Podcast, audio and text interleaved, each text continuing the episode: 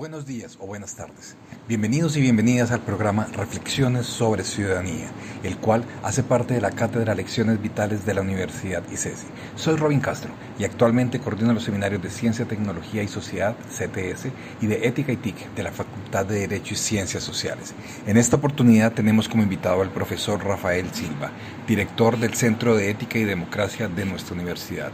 El profesor Silva presentará en los siguientes minutos unas reflexiones sobre qué es un dilema ético, una tensión social o un problema cultural, y cómo esta descripción o clasificación analítica nos puede ayudar para analizar y reflexionar sobre diversas problemáticas sociales, culturales y políticas en diversos ámbitos y contextos. Entrando en materia, le doy la palabra al profesor Silva.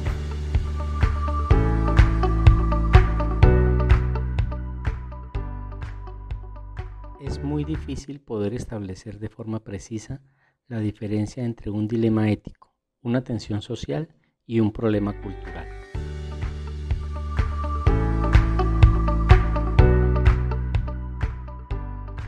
La distinción que sigue a continuación es meramente analítica, lo que quiere decir que en la realidad estos asuntos se pueden traslapar, emerger uno de otro o uno de ellos estar a la base de otro.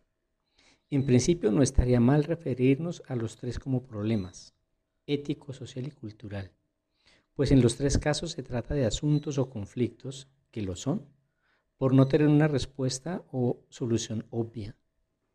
Eso es lo que significa propiamente enfrentar un problema, es decir, que requiere de un esfuerzo de pensamiento práctico para saber cómo resolverlo de forma adecuada.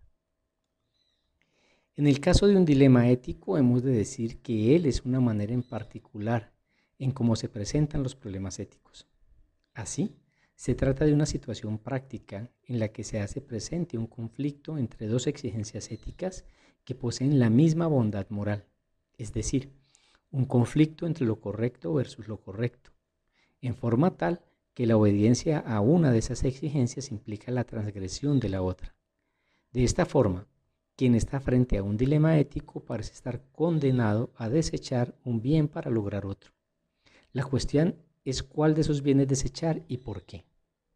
Como el gerente que sabe que para lograr el bienestar de la mayoría de los trabajadores debe despedir a un, porcentaje de ellos, pero entiende que despedir a ese porcentaje implica afectar su bienestar sin importar que sean pocos. Una tensión social es la expresión o manifestación de un problema, un desacuerdo entre dos o más antagonistas sociales que generalmente son grupos de interés deviene obviamente de un conflicto social y generalmente implica una lucha de poder para lograr otros bienes sociales. Habrá tensión social cuando uno de los grupos de la relación social establecida pretenda imponerse sobre el otro grupo o grupos.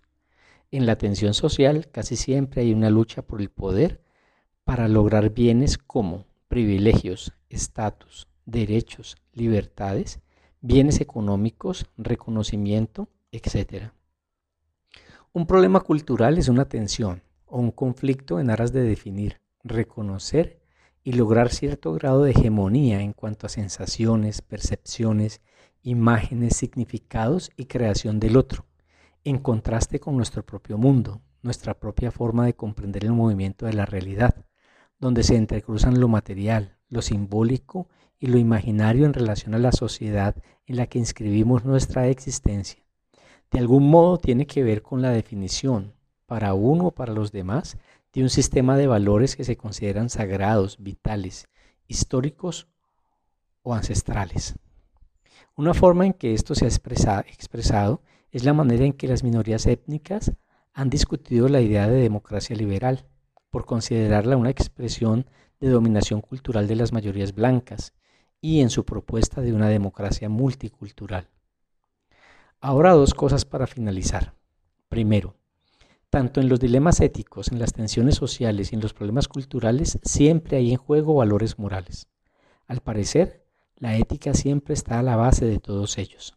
Segundo, el conflicto, bien en la forma de dilemas éticos, tensiones sociales y problemas culturales, es una constante histórica de la convivencia humana. Eso la caracteriza. Por eso, el conflicto no se lo puede negar ni satanizar. Lo sensato es buscar formas razonadas y civilizadas de tramitarlo. Y decimos tramitarlo porque no va a dejar de estar entre nosotros.